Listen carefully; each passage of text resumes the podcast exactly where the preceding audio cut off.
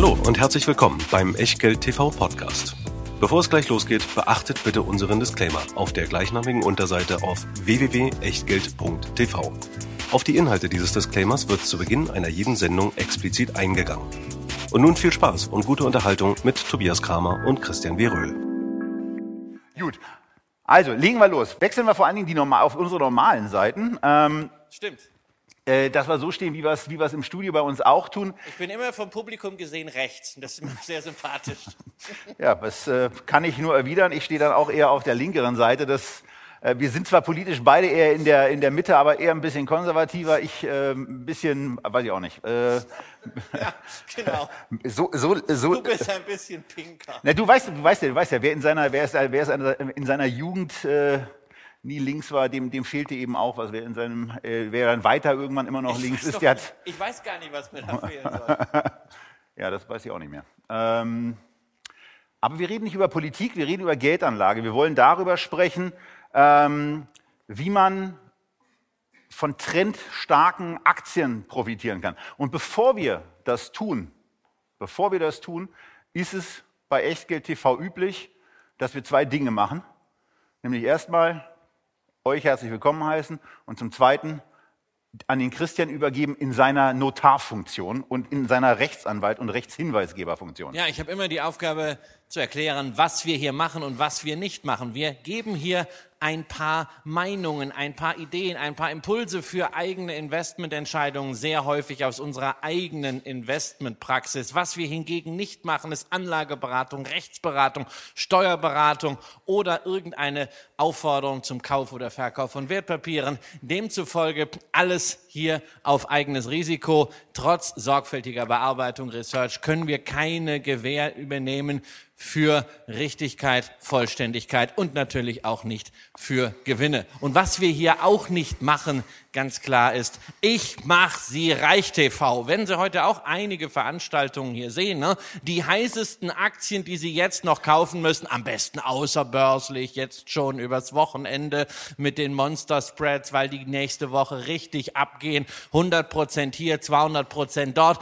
Sorry, können wir leider nicht mit dienen. Und wenn Sie darauf aus sind, auf solche heißen Tipps, dann ist jetzt die Chance, den Saal noch halbwegs unauffällig zu verlassen. Was wir Ihnen näher bringen wollen, ist unser Approach, der stärker auf Qualitätsaktien Wert legt. Bei mir persönlich, der ein oder andere wird es wissen, natürlich auf das Thema Dividende als ultimatives Qualitätskriterium und das Ganze, wenn wir über Trendstärke reden, eben nicht nur in der Frage, okay, ist der Trend seit einer Woche etabliert, seit einer Woche sind fast alle Aktien trendstark, zum Glück mal wieder, sondern wir gucken mal mit einer wesentlich längeren Perspektive auf die Märkte. Genau, denn unser, unser Approach war und ist für den heutigen Vortrag, wir gucken mal einen deutlich längeren Zeitraum an, und zwar einen von zehn Jahren.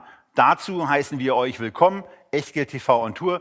Diesmal powered by Morgan Stanley. Das ist ein Emittent von derivativen Wertpapieren und zwar auch von Hebelpapieren, die deutlich höhere Risiken bei der Anlage bedeuten.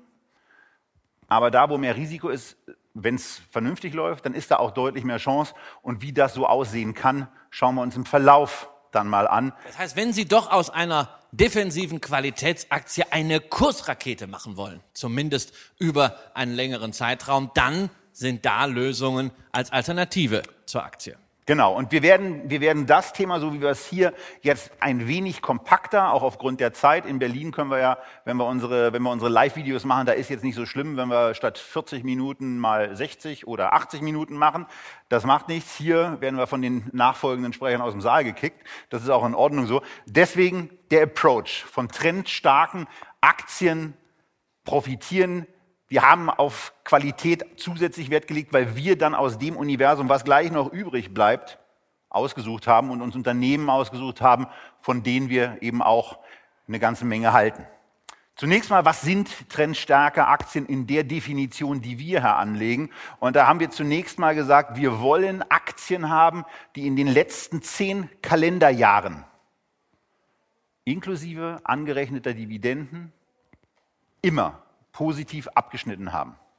Und da gehen wir dann wie folgt dran. Da Wir ist sagen- mal vielleicht eine, eine Frage an unsere Zuschauer. Was glauben Sie denn weltweit, also in den etablierten Ländern Nordamerika, Westeuropa und äh, Japan, sprich Developed Asia, wie viele Aktien haben das in den letzten zehn Jahren tatsächlich geschafft, jedes Kalenderjahr Gewinne abzuwerfen? Was meinen Sie? Wie ist so Ihre Also Indikation? Kurs- und Dividendengewinne, nicht Unternehmensgewinne. Kurs- und Dividendengewinne. Wie viele Aktien waren nach dieser Aufstellung positiv? Wer hat eine Zahl? Wer traut sich? 200? Wer bietet mehr? 100? Keiner. Na, dann wäre ja jetzt schon Schluss. Nein. Ja, vielen Dank.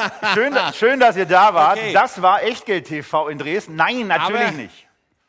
Also, Natürlich also nicht. wir, wir, Sie haben leider Pech gehabt, ja. Ähm, äh, Sie waren ganz, ganz knapp vorbei. Also die 100 waren eine sehr Was ich total süß finde, dass mir bei den ersten Sendungen es immer passiert ist, dass ich das Publikum gesiezt habe und äh, wir irgendwann gesagt Nein, haben, das ist, bei mir, das ist bei mir ganz klar. Wenn ich vor einer reinen YouTube-Kamera stehe Ach so. und im Social Web unterwegs bin, dann duze ich das Publikum. Wenn ich Live-Events habe, sieht sich das Publikum, weil du gehst ja auch nicht hinterher auf die Leute hin und sagst, hey, ich fand's geil, dass du da warst. sondern Eigentlich- nur, nö. Also das mache ich nur in der Bäckerei. Da sage ich, moin, was habt ihr denn? Na?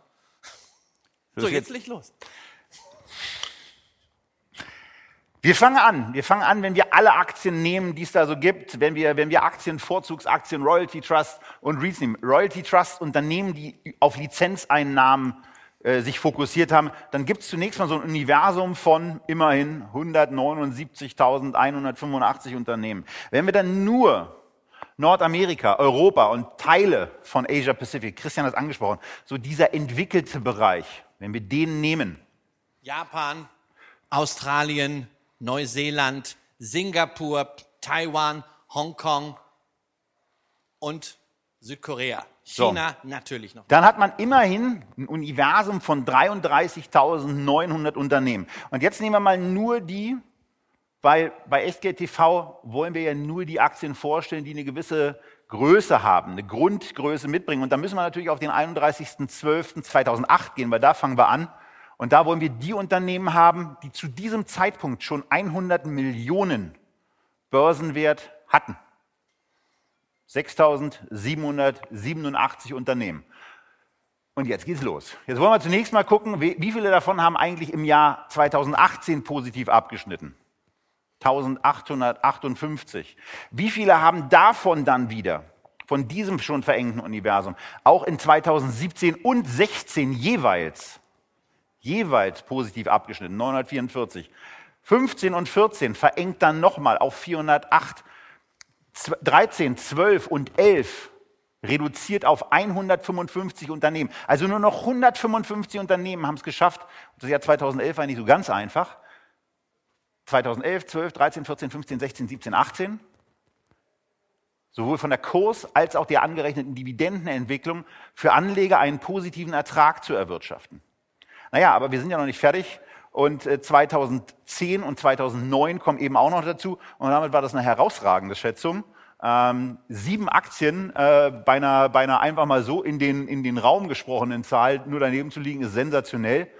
Aber es sind in der Tat nur 107 Unternehmen, die das geschafft haben, für ihre Aktionäre in jedem Jahr seit 2009 einen positiven Gesamtertrag hinzubringen. Genau, wobei man natürlich sagen muss, die Kursentwicklung eines einzelnen Jahres liegt natürlich nicht unbedingt in den Händen des Unternehmens. Da sind die Launen der Börse natürlich äh, maßgeblich. Ja, und nicht ein Unternehmen, dessen Kurs fällt, ist nicht per se ein schlechtes Unternehmen. Allerdings, wenn ein Unternehmen in der Lage ist, den Kapitalmarkt zehn Jahre in Folge zu überzeugen, dass es Sinn macht, diese Aktie immer höher zu bewerten, was den Preis angeht, dann kann das nur Spiegelbild einer gewissen Qualität sein. Es ist natürlich immer möglich, dass Kurse brutale Übertreibungen oder Untertreibungen reflektieren. Übertreibungen haben wir bei Technologiewerten gesehen, Untertreibungen haben wir sicherlich um die Weihnachtszeit bei dem einen oder anderen Zykliker gesehen, wo es kein Halten mehr gab. Aber wir reden hier über zehn Jahre. Nicht? Und man kann natürlich äh, äh, wenige Menschen sehr, sehr lange Zeit an der Nase herumführen. Man kann auch viele Menschen kurze Zeit an der Nase herumführen. Siehe Kryptowährungen, siehe neuer Markt. Aber so viele Menschen weltweit, die solche hochliquiden Aktien handeln, zehn Jahre an der Nase herumzuführen, ohne unternehmerische, realwirtschaftliche Substanz im Unternehmen zu haben, das funktioniert in effizienten Märkten nicht. Und insofern haben wir hier wirklich einen Hinweis auf besondere Unternehmensqualität. Genau. Und jetzt wäre dann die nächste Frage, hat jemand eine Idee, welche Aktie in den letzten zehn Jahren und bei diesem Vergleich die beste Entwicklung gezeigt hat? Ich kann Ihnen eins schon mal sagen.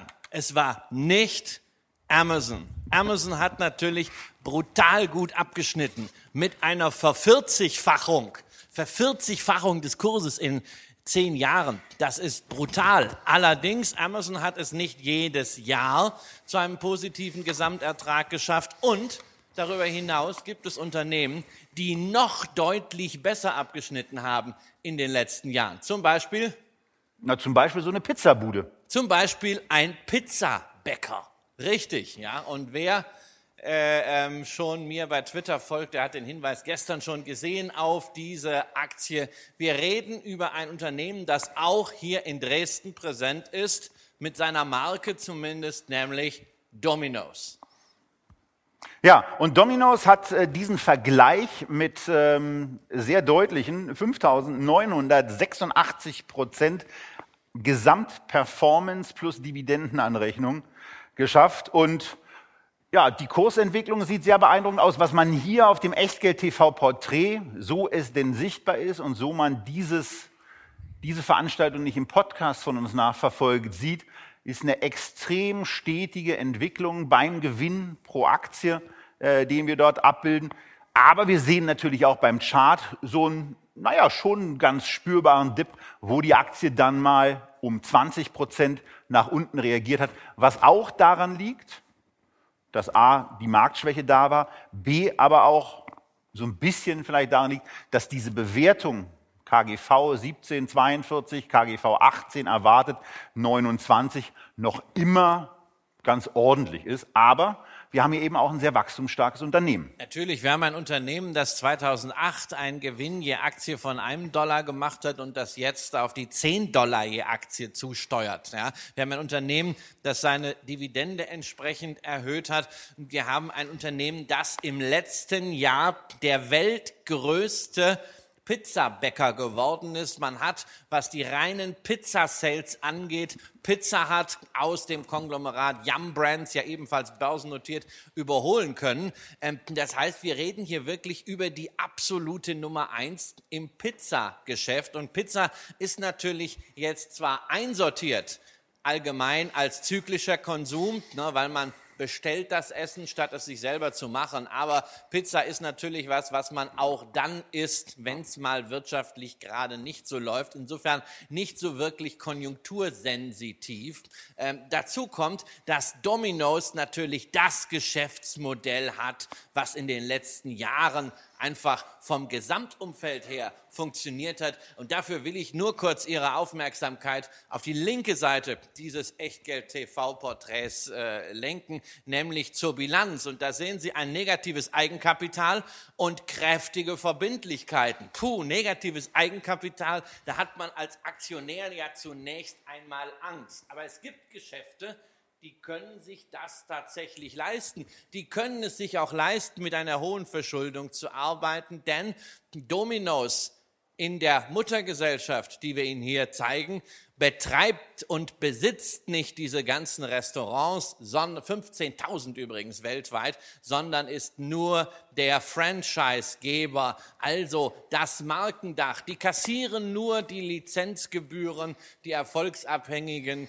Vergütungen von ihren Franchise-Nehmern, machen darüber hinaus das eigene Franchise-Geschäft in den USA. Und sie brauchen also gar nicht das große Geld, die großen Assets, um ihr Geschäft zu betreiben, sondern sie können mit extrem hohem Hebel arbeiten. Und dieser Hebel hat natürlich auch auf die Zahlen durchgeschlagen. Und deswegen ist es eben ganz wichtig, auch diese Sachen noch mal ein bisschen äh, spezieller zu beleuchten, wenn man das sieht. Äh, ist immer mal wieder in der Kritik. Es gab äh, vor kurzem eine Dokumentation darüber, wie die Subway Franchise-Nehmer behandelt werden, dass die quasi keine Möglichkeit haben, Gewinne zu machen. Das ist hier offensichtlich anders. Die Unternehmen, die Partner von Domino's sind in der Lage, Gewinne zu machen und damit auch. können Sie sich übrigens selber überzeugen, denn die beiden größten Franchise-Nehmer, Domino's Pizza Group und Domino's Pizza Enterprises wiederum, die sind auch börsennotiert. Aber sie sind nicht so erfolgreich, sie sind Genau. nicht so erfolgreich wie Domino's und deswegen eben hier diese Aktie als Einstieg. Wichtig auch bei den Verbindlichkeiten, dreieinhalb Milliarden sehen wir hier, die stehen eben einem EBITDA von 565 Millionen gegenüber. Also da reden wir über den Faktor 6. Das ist normalerweise, wenn wir Unternehmen betrachten, ein extrem kritischer Punkt für uns, weil so ein EBITDA kann ja auch mal auf ganz eigenartige Weise äh, sehr stark fallen. Das Risiko, dass das passiert, ist hier deutlich geringer als bei vielen anderen Unternehmen, weil es eben sehr, sehr breit aufgestellt breit ist, aufgestellt weil ist. die Leute Pizza eigentlich Pizza immer essen. Und weil das Primärrisiko zunächst mal die Franchise-Nehmer tragen. Denn es ist ein hoher Anteil an Fixgebühren natürlich. Also bis da dann richtig, äh, richtig was, Aber- was passiert bei dem, was übrig bleibt und auch, dass der Umsatz wirklich in den, in den Boden kracht, da muss es quasi einen Pizzaskandal geben. Den- Dennoch ist eins klar, selbst nach diesem Höhenflug reden wir hier gerade mal über 10 Milliarden Dollar Market Cap. Das ist in den USA irgendwo die Grenze, wo man sagt, na, ist das noch ein Small Cap oder schon ein kleiner Mid Cap? Ne? Ist ein kleines Unternehmen relativ gesehen zur Größe des amerikanischen Kapitalmarktes. Es ist, wie gesagt, wie alles hier auch keine Empfehlung, soll Ihnen aber einfach mal zeigen, es lohnt sich bei bestimmten Aktien einfach mal abseits der ausgetretenen Pfade zu schauen. Ne? Es muss nicht immer Technologie sein, wenn man großartige Wachstumsstories hat. Gleichzeitig wollen wir sie ein bisschen sensibilisieren für eines der wichtigsten Themen auch der nächsten Jahre, nämlich Schulden. Alles das, was an der Zinsfront passiert, wird Dominos genauso wie alle anderen Unternehmen mit hohem unternehmerischen Finanzierungshebel sehr, sehr stark beschäftigen. Momentan sind die extrem komfortabel finanziert, wenn Sie bedenken, dass bei einem negativen Eigenkapital die nur eine Zinsbelastung haben von 3,9 Prozent auf diese Schulden. Das ist Genau. extrem entspannt. Aber wie gesagt, das war sozusagen der Prolog. Was jetzt kommt, sind drei Aktien, die Sie zumindest ja, vom Namen nach sowieso kennen, von den Produkten her ebenfalls kennen, ähm, vielleicht aber den einen oder anderen Punkt in der Bilanz, in der Bewertung, im Charme als Qualitätsaktie noch nicht so wahrgenommen haben. Und Qualität, Qualität haben wir hier auch in der Übersicht an einer, an einer Zahl ausgewiesen, die sich Piotrowski F-Score nennt. Hier acht von neun möglichen Punkten. Wer mit dem Piotrowski-Score noch nicht vertraut ist, da bitte auf Echtgeld TV gehen, bei YouTube nachschauen. Wir haben zwei Sendungen dazu gemacht, wo wir ihn einmal kurz erklären, einmal ein bisschen länger mit einem Modell, wie man da investieren kann. Das ist ein Qualitätsausweis sowohl für Dominos als auch für ein zweites Unternehmen, was es in diesen 107er Kreis der trendstärksten Aktien der letzten zehn Jahre geschafft hat.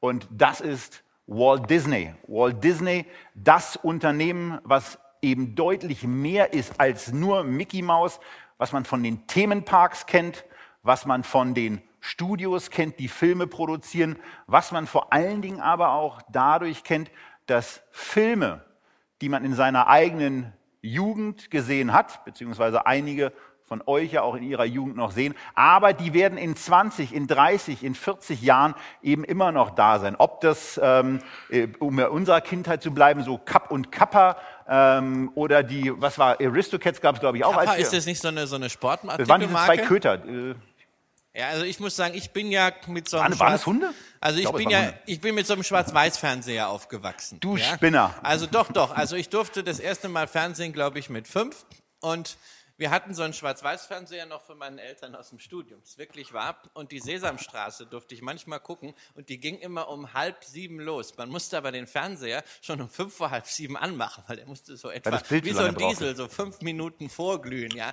also insofern und der war wirklich schwarz-weiß. Also dass es überhaupt Farbe im Leben gibt, habe ich viel später erst Ja, entdeckt. gab's Und aber Disney auch damals schon und auch Disney hat Farbfilme schon deutlich früher eingeführt, hat in den Themenparks für farbige Kindheitserlebnisse gesorgt, aber ist ein brachial gutes Unternehmen. Äh, und das lässt sich zum einen auch schon daran sehen, dass wir auf der Dividendenseite etwas haben, wo zwar Luft ist, aber was qualitativ eben schon mal etwas ist, denn das Unternehmen hat 25 Jahre die Dividende nicht gesenkt, 25 oder mehr als 25 Jahre die Dividende stets gezahlt und zumindest 10 Jahre immer erhöht. Und Luft ist Luft deswegen. ist gut, wenn sie nach oben ist. Genau, ja, Luft wir ist haben gut, weil an der Börse häufig das Problem, dass die Luft eher nach oben Aber hier sind eben ein, hier sind eben nur Payouts von 26, 28 Prozent, was auch daran liegt, dass Walt Disney sich nicht auf Erfolgen der, Vergangen und, der Vergangenheit und der Gegenwart ausruht, sondern jetzt auch weiter in Zukunftsthemen investiert und einem anderen Unternehmen die Möglichkeit entzogen hat, die Filme, die man gemacht hat, die Serien, die man aufgenommen hat, auszustrahlen. Ich muss da nochmal zurück, ja, weil wir reden jetzt hier über 1,6 Prozent Dividendenrendite. Und Dividende, das ist ja so mein Herz und Schmerz und Leib- und Magenthema. Ähm, und wir haben ja gerade mit Blick auf die USA immer das Thema, dass, dass so eine gewisse Community da ist, die in den USA möglichst hohe Dividendenrenditen abgreifen möchte. Und da gibt's ja jetzt auch ein Medienunternehmen, das aus dem Telekommunikationsbereich kommt, äh, nämlich AT&T hat Time Warner übernommen und will jetzt richtig durchstarten. Was passiert, wenn eine Telefongesellschaft ein Medienunternehmen übernimmt? Da haben wir ja in Europa mal gesehen. Telefonica hat mal diese Big Brother Bude gekauft 2000 äh, Ende Mol, ja, und am Ende äh, haben sie nur Abschreibungen gehabt. Warten wir mal ab. Aber dort AT&T wird momentan immer gekauft, weil sie eine Dividendenrendite von 6% haben. Ja, die schütten auch den kompletten Gewinn aus. Wenn Walt Disney den kompletten Gewinn ausschütten würde und nicht nur ein Viertel, wären die auch bei 6 Prozent. Aber die haben noch ein bisschen was Besseres vor mit dem Geld, als es nur auszuschütten, sondern die haben wirklich den Mix. Die schütten aus, die kaufen Aktien zurück, aber die machen vor allem auch eins, die investieren in Und so gehört sich das ja auch. Genau, Unternehmenschefs sollen gefälligst Ideen haben, was sie mit dem Geld als nächstes machen. Und nur wenn sie keine Ideen haben, dann ist es auch in Ordnung, die Quote nach oben zu, äh, nach oben zu fahren haben, und mehr die auszuschütten. haben genug Ideen, denn einerseits sind sie, haben sie nach wie vor die Idee der Filmproduktion. Und du hast eben erwähnt, die Filme unserer Kindheit. Ja, das ist ja toll, aber die ikonische Marke Disney, Donald und Mickey und Pluto und Goofy und all das, Pooh Bear und sowas, sollten ja mal nicht darüber hinwegtäuschen, dass Disney nicht eine Butze ist, die von 40, 50 Jahre altem Filmmaterial und diesen Brands lebt, sondern Disney hat es immer geschafft, die richtigen Unternehmen zu kaufen, um nach wie vor mitzuschwimmen im Zeitgeist, wie zum Beispiel Lucasfilm, dieses ganze Star Wars Zeug, dann äh, äh, natürlich diese Marvel-Geschichte, die auch jetzt wieder im letzten Jahr wahnsinnig erfolgreich ist. Und das muss man einfach mal sagen, wenn wir über Kinoproduktionen reden, von den zehn weltweit gemessen am Einspielergebnis erfolgreichsten Filme sind neun in den Disney Studios entstanden. Das heißt, dieses Unternehmen hat nach wie vor die Finger am Puls des, äh, des Konsumenten. Sie haben halt nur dummerweise ein Problem gehabt. Sie haben bei einer Sache geschlafen, nämlich sie haben etwas entstehen lassen, das Netflix heißt. Das hätte Disney nicht passieren dürfen. Das hätten sie längst haben müssen. Aber, Tobias, da geht's jetzt weiter. Genau, da geht's jetzt weiter, denn man hat sich ja dazu entschlossen, die Lizenzverträge, die man Netflix gegenüber eingeräumt hat, nicht zu verlängern. Man baut jetzt was Eigenes auf. Man hat auch schon mal angefangen, ein wenig zu üben, indem man ESPN, den Sportsender, ins Netz gebracht hat, mit einer eigenen App versehen hat. So, das ist so ein bisschen die Blaupause und zum Üben nach dem Motto, wie kommen wir eigentlich mit der Technologie klar? Ganz wichtig, man hat immense Materialien, wo man eben nach der Kinoverwertung auch noch in der Verwertung danach sehr, sehr lange etwas davon haben kann und wo man Konsumenten an sich binden kann, wo man dann auch wieder Cross-Selling machen kann, bestimmte Werbe-Incentives geben kann, dass die Leute in die Themenparks wieder reingehen. Und genau. im Übrigen, äh, wir verlassen Netflix äh, oder wir verlassen das Thema Streaming gleich. Dazu willst du aber sicherlich noch was sagen. Nein, also das, das Thema Streaming, ich meine, ich finde das ja, ich finde das ja hochspannend. Wir haben ja selber auch so ein Netflix-Abo. Ja. Äh, ähm, ich glaube, die haben einfach gezeigt, wo dieser Markt ist. Die haben diese Disruption in, in Gang gebracht. Aber wir müssen uns natürlich auch mal Gedanken machen über Bewertungsrelationen. Es gab eine ganz kurze Phase, in der war Netflix als ja immer noch Unternehmen, was kaum Geld verdient und sehr, sehr viel Geld braucht, um Content zu produzieren, sicherlich guten Content, äh, da war Netflix sogar höher bewertet als Walt Disney.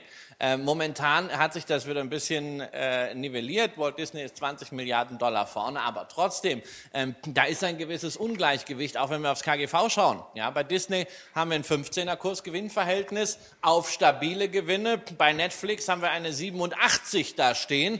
Und die Frage ist ja immer, ist Netflix in der Lage, Sie haben ja diese Woche auch verkündet, Sie wollen die Abopreise anheben, sind sie in der Lage, wirklich nicht nur großartiges Fernsehen zu machen, Nutzer anzusprechen, sondern mit diesen Nutzern auch Geld zu verdienen. Denn die Konkurrenz für Netflix wird zunehmen, alleine eben durch Walt Disney. Meine Frau sagt mir schon, naja, wir haben ein zweijähriges Kind, wenn Walt Disney dann endlich rauskommt, alleine mit einem Streaming-Angebot für Kinder, dann kommen wir ja gar nicht umhin, das zu machen. Jetzt stellen Sie sich einfach vor, okay, das wird gar nicht so teuer. Das muss ja nicht 11 Dollar oder 13 Dollar wie Netflix kosten. Da reichen ja schon 2, 3, 4 Dollar. Und wenn Sie einfach sehen, wie viele Eltern eben diese positive Erfahrung aus ihrer Kindheit mit Disney haben, wenn eine entscheidende Prozentzahl davon genauso denkt wie wir, dann haben wir da Umsatzpotenziale drin, die diesen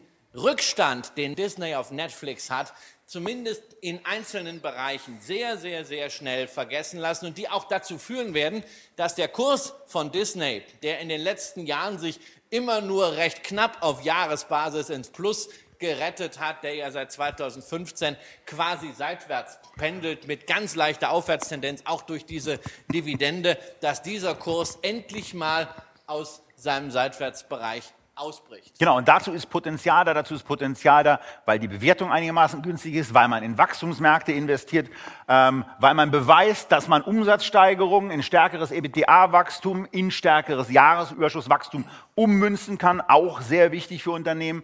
Ähm, okay, beim, in der Tat, um in diese Statistik reinzukommen, haben Sie beeindruckendes Timing bewiesen in den letzten Jahren, aber es sind dann eben in letzter Konsequenz 454 Prozent in diesen zehn Jahren dabei rausgekommen. Natürlich vor Olaf, also äh, vor Steuern, ähm, die bei einem Verkauf und nur dann fällig werden, bei den Dividenden natürlich auch. Äh, aber hier haben wir eine sehr, sehr beeindruckende Entwicklung. Wer das Ganze dann gehebelt umsetzen wollen würde, da steht gehebeltes Investieren. Ähm, und zwar deswegen, weil wir bei den Produkten, die wir hier mit einblenden, ähm, welche genommen haben, die nicht super aggressiv sind. Der Hebel ist 2,5.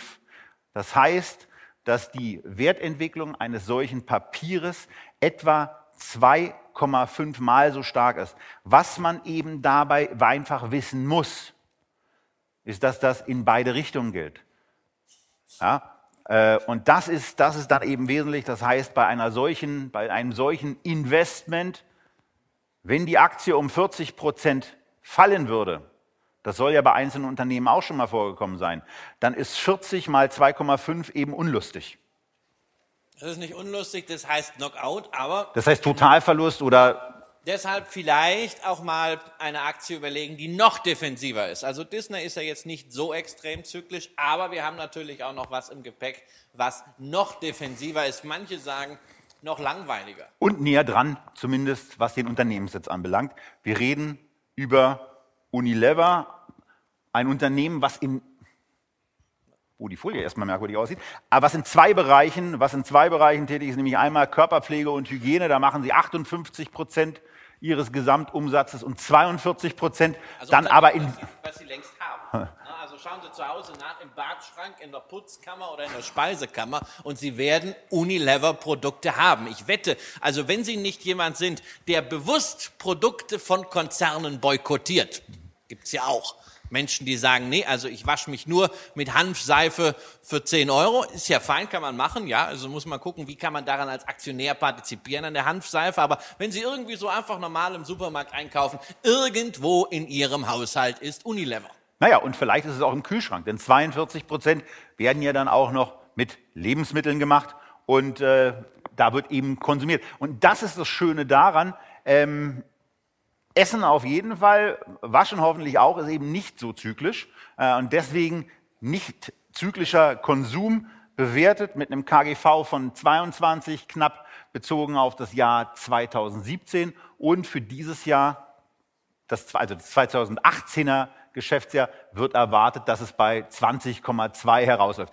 Das ist ein Tick höher, als wir es bei Disney gesehen haben, aber auf der anderen Seite, da kommt eben dieses nicht zyklische sehr, sehr stark auch raus. Ähm, und damit sind sie so im moderaten Bewertungsbereich, was diese Unternehmensgruppe haben. Es gibt günstigeres, es gibt ja. aber auch spürbar teureres. Ja, es gibt natürlich viel günstigeres, wenn Sie im Food-Bereich sind. Ne? Also Warren Buffett äh, ist ja Großaktionär bei Kraft Heinz, ist sicherlich auch ein großartiges Unternehmen, aber es ist halt sehr stark fokussiert momentan noch auf Mac and Cheese, ja, alles das, was Fett, Kalorien hat, äh, äh richtig, richtig viel Fett drin, am besten auch noch eine extra Portion Kohlenhydrate. Ähm, Unilever hat es sicherlich geschafft, äh, als eines der ersten Unternehmen, sich in dem Food-Bereich nachhaltiger aufzustellen, gleichzeitig auch natürlich im Bereich der Körperpflege die, die Brands, naja, mit Blick auf die Umweltverträglichkeit zu verbessern. Ähm, das, das, hat sich dort, das hat sich dort schon niedergeschlagen. Für mich ist immer so eine Aktie ähm, das, die, die perfekte Antwort, wenn Leute mich fragen, naja, warum soll ich denn Aktien kaufen? Gestern wieder über Twitter eine lange Diskussion gehabt mit der Vorstandsvorsitzenden des Deutschen Aktieninstitutes, äh, Christiane Bortenlänger, die wieder geschrieben hat, ja, nach dem Renditedreieck über so und so viele Jahre haben diese Aktien so und so viel gewonnen und nie verloren und man muss, wer 14 Jahre investiert hat, hat so und so viel Prozent. Dann denke ich mir immer, Leute, haut euch doch nicht gegenseitig die Prozente um die Ohren. Das ist immer eine Stichtagsbetrachtung. Die Frage ist doch vielmehr, wenn ihr es nicht fühlt, ihr werdet es nicht erjagen, heißt es bei Goethe wo packt es denn vielleicht? Ja, und da ist es doch gerade so ein Unternehmen, das Produkte des täglichen Bedarfs herstellt, wo sie sich sowieso ständig da überlegen, Mensch, jetzt ist das schon wieder teurer geworden, jetzt ist das schon wieder teurer geworden, jetzt muss ich mehr für die Seife ausgeben, mehr fürs Waschmittel, mehr für das Ben Jerry's Eis, das gehört nämlich auch dazu, ja. Kostet bei uns in Berlin Mitte so ein Pot Eis 4,59 Euro.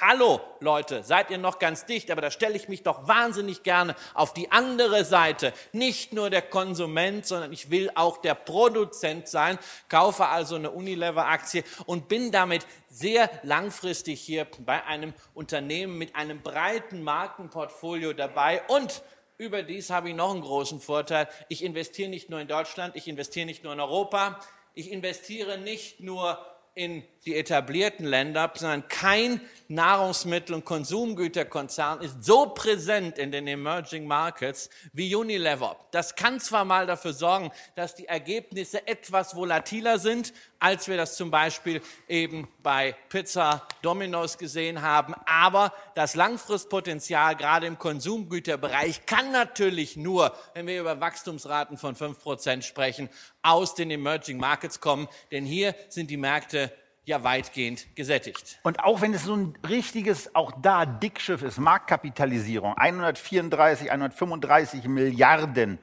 und 53 Milliarden Umsatz dastehen, gelingt es auch da dem Unternehmen weiterhin zu wachsen, auch beim EBITDA stärker zu wachsen und auch da beim Jahresüberschuss nochmal beim prozentualen Wachstum einen draufzulegen. Eine Sache, auf die muss man schon eingehen, weil wir haben ja eben über drei Milliarden ähm, Schulden gesprochen. Hier sind es ein bisschen mehr. Hier sind es 29, also sagen wir mal aufgerundet 30, netto dann 26. Ja.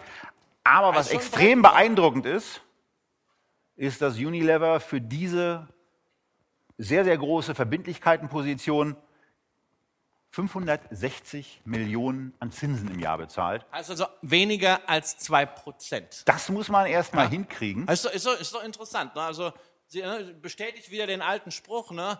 haben Sie 2000 Euro Schulden, haben Sie ein Problem, ne? haben Sie 29 Milliarden Schulden, die Bankenproblem, beziehungsweise die Investoren. Und da sind Banken, da ist es nicht nur eine, hoffentlich. Ja. Nein, es sind natürlich auch viele Anleihen dabei. Das heißt, wenn Sie irgendwie eine Lebensversicherung oder sonst irgendein Produkt haben, wo es viel um Anleihen geht, dann sind Sie wahrscheinlich indirekt sowieso bei Unilever engagiert. Da Unilever Euro-Anleihen ausstehen hat, äh, bin ich mir fast sicher, dass auch die Europäische Zentralbank damit irgendwie ja auch Sie als Mitbesitzer der Europäischen Zentralbank indirekt im Rahmen Ihres Aufkaufprogramms Unilever äh, Anleihen gekauft hat. Aktien werden die vielleicht auch irgendwann kaufen, so wie die Japaner, aber bis hier hierhin haben Sie ja einfach eine grundsolide Qualitätsaktie mit intaktem Aufwärtstrend. Da können Sie sogar ein Lineal dranlegen. Das hüpft mal ein bisschen höher, kommt dann wieder zurück. Aber das ist genau das, was wir mit langfristiger Trendstärke in diesem Kontext Ja, und das kommt zu einem, führt zu einem tollen Ergebnis, dem schwächsten Ergebnis im Übrigen, was wir hier in dieser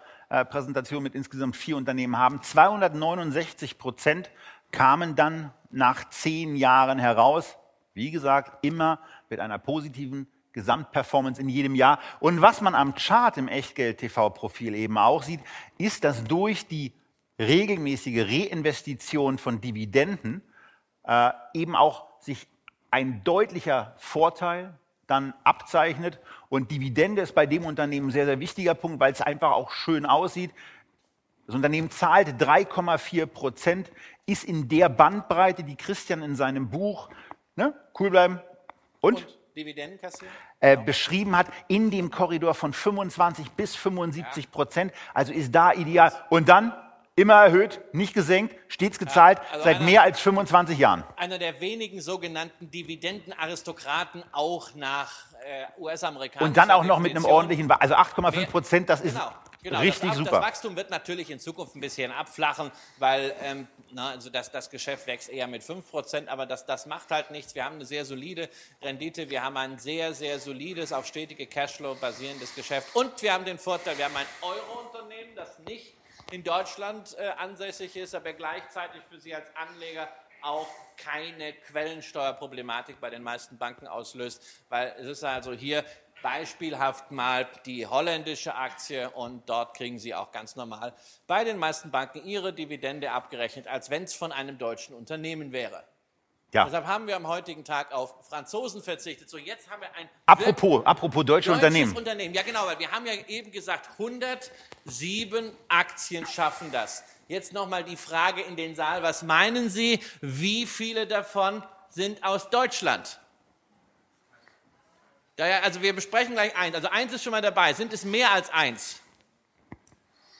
Also ich, Ihr Enthusiasmus, dass Sie jetzt sagen, ja, zehn oder so, ist nicht sehr groß und damit liegen Sie erneut richtig. Und es liegt ja auch daran, ich meine, und das war symptomatisch auf der Herfahrt. Es war symptomatisch auf der Herfahrt. Wir, wir saßen im, im Zug äh, einem älteren tschechischen Modell, was erstmal eine Stunde verspätet abgefahren ist.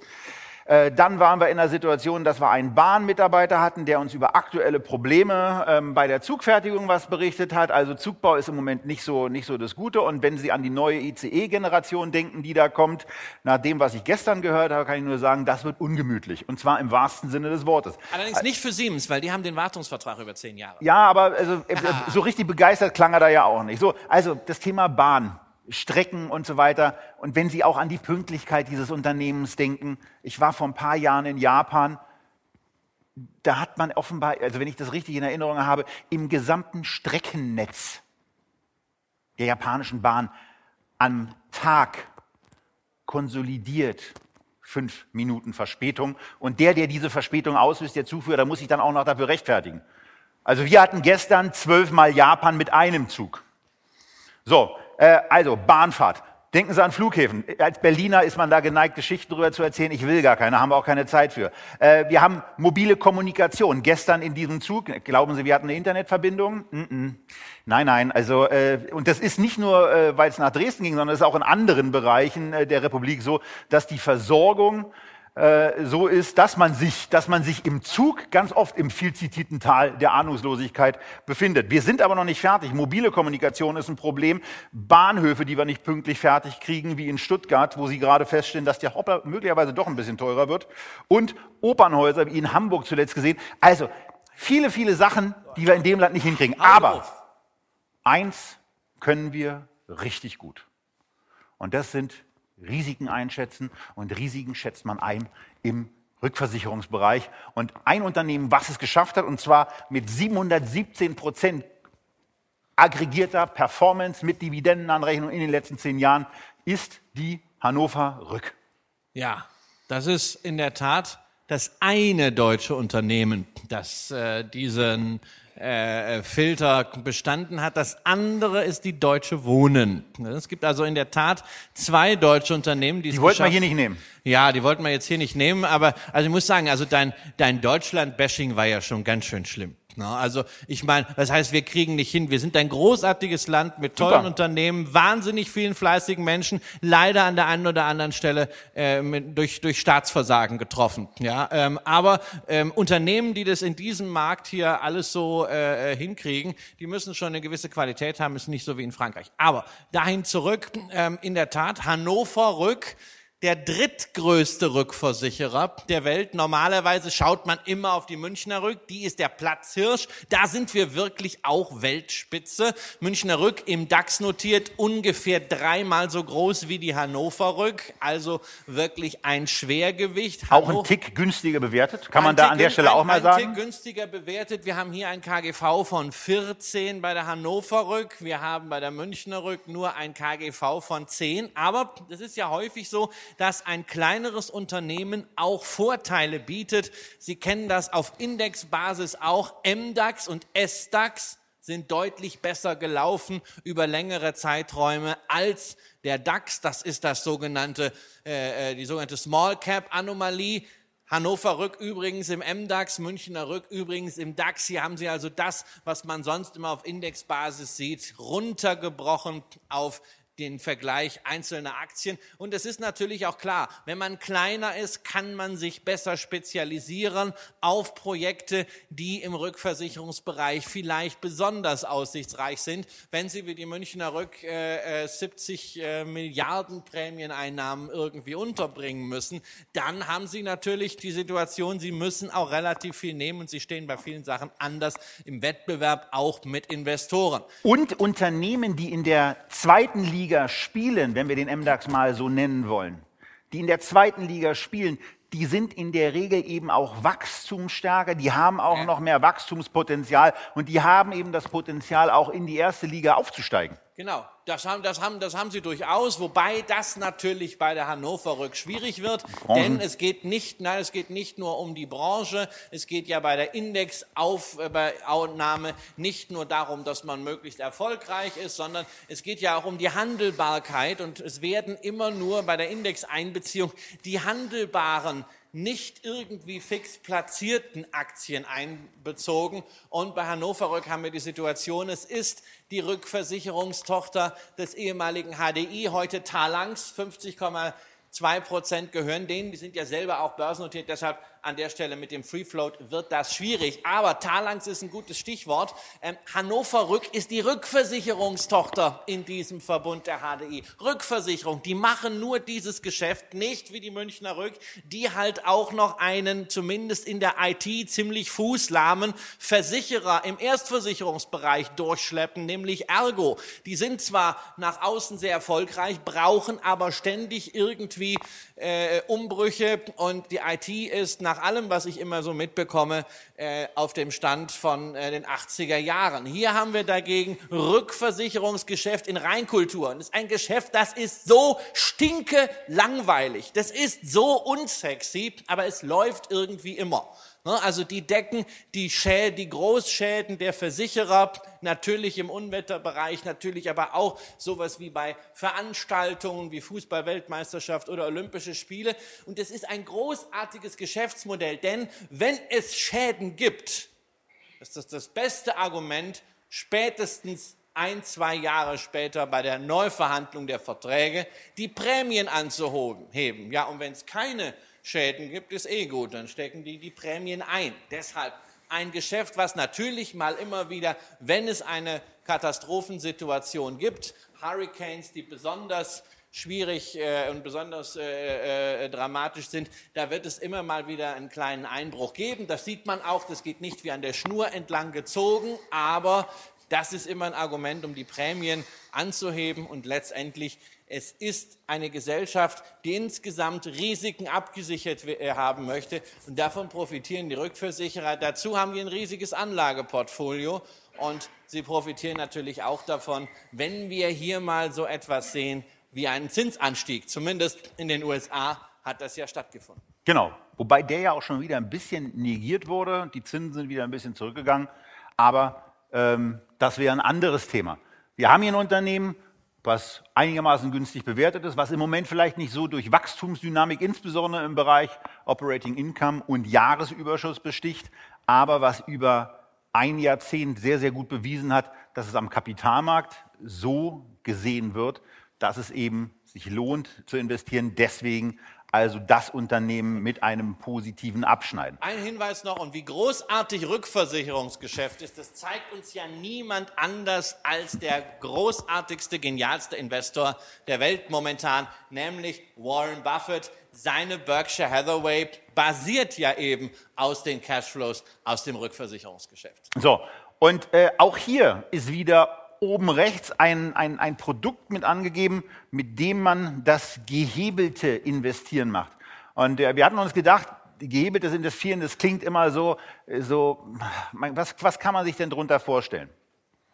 Stellen wir uns doch mal was drunter vor. Stellen wir uns mal vor, man wäre so ein geschickter Mensch gewesen und hätte sich vor zehn Jahren überlegt, in die Hannover Rück möchte ich investieren.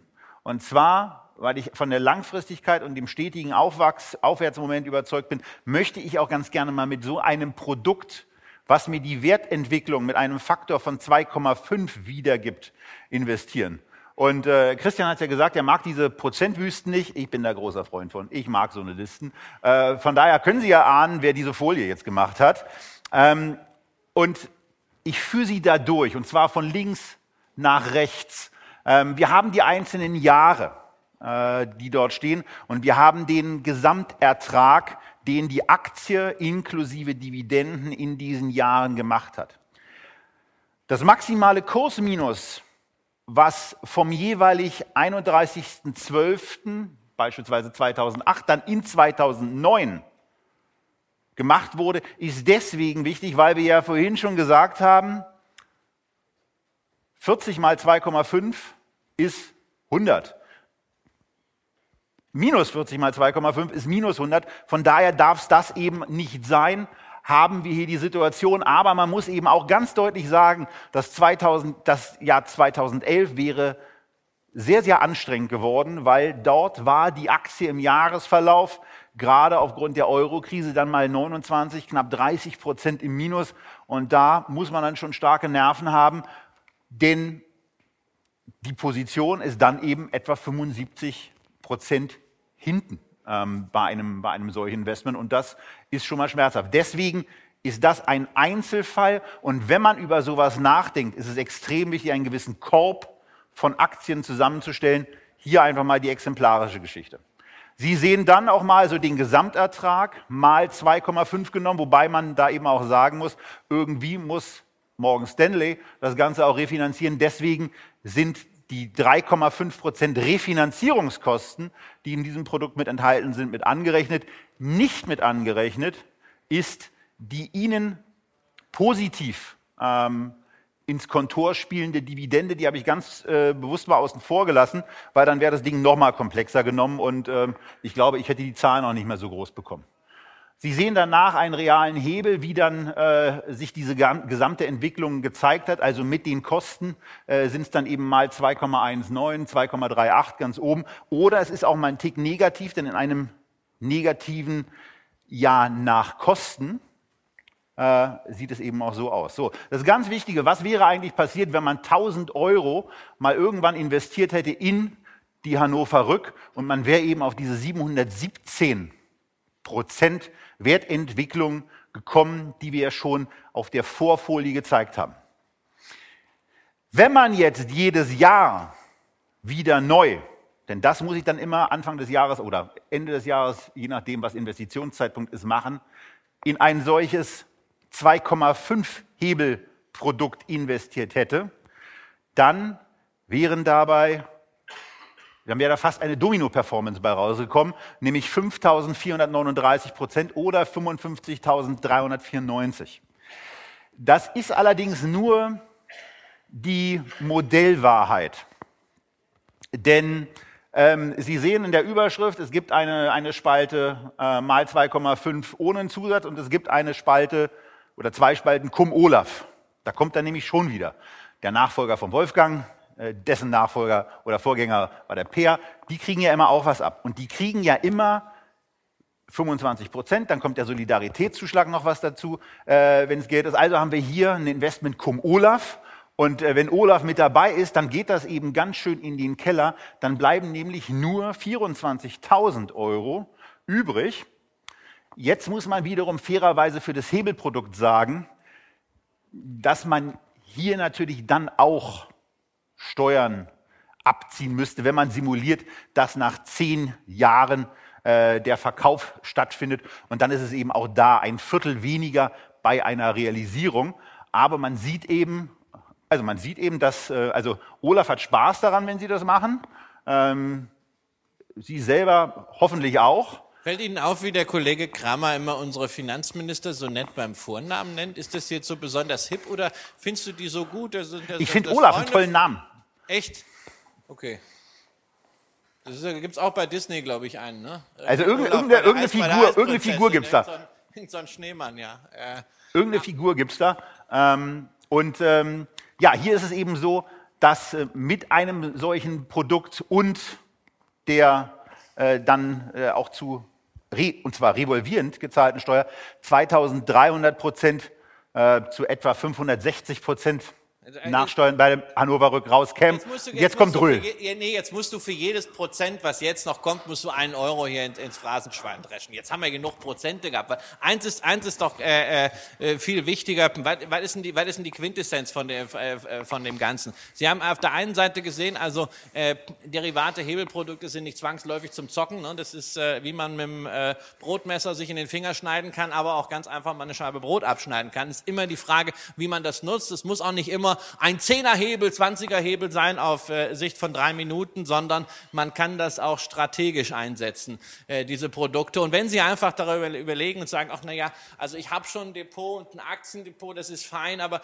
irgendwie mir fehlt so der Kick. Ich möchte das ein bisschen aufpeppen. Natürlich können Sie jetzt hier rumrennen und die Kursraketen suchen und Sie werden eine ganze Reihe von Leuten heute finden, die sagen Ihnen hier, die haben jetzt ein Grundstück in Kanada gekauft und die buddeln schon und wahrscheinlich, die haben letztens ein Krümelchen Molybdän gefunden und da ist wahrscheinlich noch ganz viel und die Aktie steht jetzt im Pink Sheets irgendwie bei 2,5 Millionen kanadischen Dollar nur. Aber wenn die noch mehr für Krümelchen finden, geht die bis auf 300 Fantastilliarden. Das können Sie natürlich machen. Ja. Sie können ja sagen, wenn Ihnen Ihr Depot so ein bisschen zu langweilig ist, können Sie einfach die langweiligen Werte nehmen. Hier solche Gähndinger wie Hannover Rück, so Geschäfte, die einfach überhaupt keine sexy Story haben, außer dass sie halt Geld verdienen und das sehr zuverlässig, können Sie sagen, okay, die peppe ich mal ein bisschen auf mit einem entsprechenden Produkt, was Sie natürlich dann auch entsprechend beobachten. Und auch da kleiner Anteil und ähm, auch gerne da breit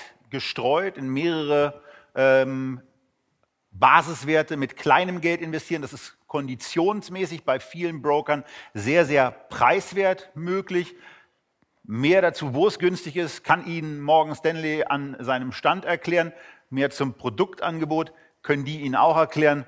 das äh, ist nicht so unser Thema. Uns ging es darum, mal zu zeigen, a, wie man trendstarke Aktien auch selektieren kann, nämlich einfach mal zu sagen, wir nehmen nur Unternehmen, die zehn Jahre lang für ihre Aktionäre schon positive Erträge erwirtschaftet haben und mal zu zeigen, was bei einem permanenten Anlegen in solche und hier eben in ein solches Unternehmen dabei rauskommen kann.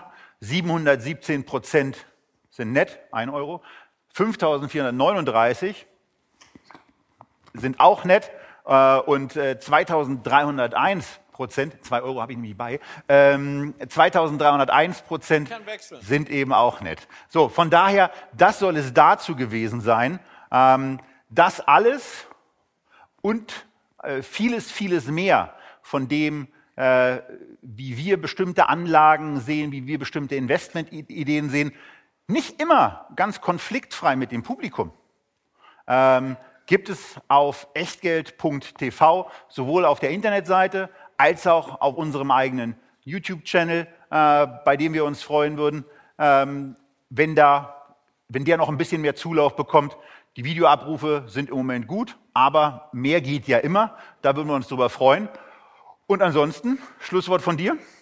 Ich wünsche Ihnen noch einen äh, sehr schönen Tag. Ich finde es großartig, dass äh, so viele von Ihnen hier in Dresden sind. Ich war, bin seit zwölf Jahren zum ersten Mal wieder hier, als ich heute Morgen sah, wie viele dort äh, auf Einlass warteten. Als ich die Hallen gesehen habe, äh, äh, muss ich sagen, ich finde es toll einfach, als jemand, der das ganze Jahr über im, im, Interesse der Aktienkultur unterwegs ist, dass gerade hier äh, äh, in Dresden, hier in Ostdeutschland, Sie einfach mal gerade auf vielen anderen Börsentagen, vielen anderen Veranstaltungsstätten zeigen, wie Aktien- und Investmentkultur gelebt wird. Ähm, Finde ich toll und äh, wünsche Ihnen Erkenntnisse und dann auch Rendite, die dieses Engagement, was Sie da investieren in Ihre eigene Finanzbildung und Depotstrategie, entsprechend langfristig belohnt wird. Vielen Dank. Es ist ja einer der beliebtesten Börsentage überhaupt und äh, von daher freuen wir uns dann eben auch hier zu sein. Äh, wenn Sie dazu noch ein bisschen mehr sehen wollen, am, am 24.01. gibt es die nächste Sendung von uns. Dann Aktie des Monats. Weißt du schon, welche Aktie du vorstellen wirst? Nein. Gut, bin ich beruhigt, ich nämlich auch nicht. Ähm, schalten Sie da gerne live mit dazu, ansonsten schauen Sie es auf YouTube an. Wir wünschen Ihnen ganz, ganz viel Spaß, tolle Erkenntnisse, tolle Gespräche. Ähm, wir tappern jetzt, nachdem wir zusammengebaut haben, rüber zum Stand von Morgan Stanley, sind da bis etwa 11.50 Uhr, weil wir um 12 Uhr den nächsten Termin haben, freuen uns, Sie da zu sehen und ansonsten einen tollen Börsentag und vor allen Dingen auch gute Anlageergebnisse in 2019.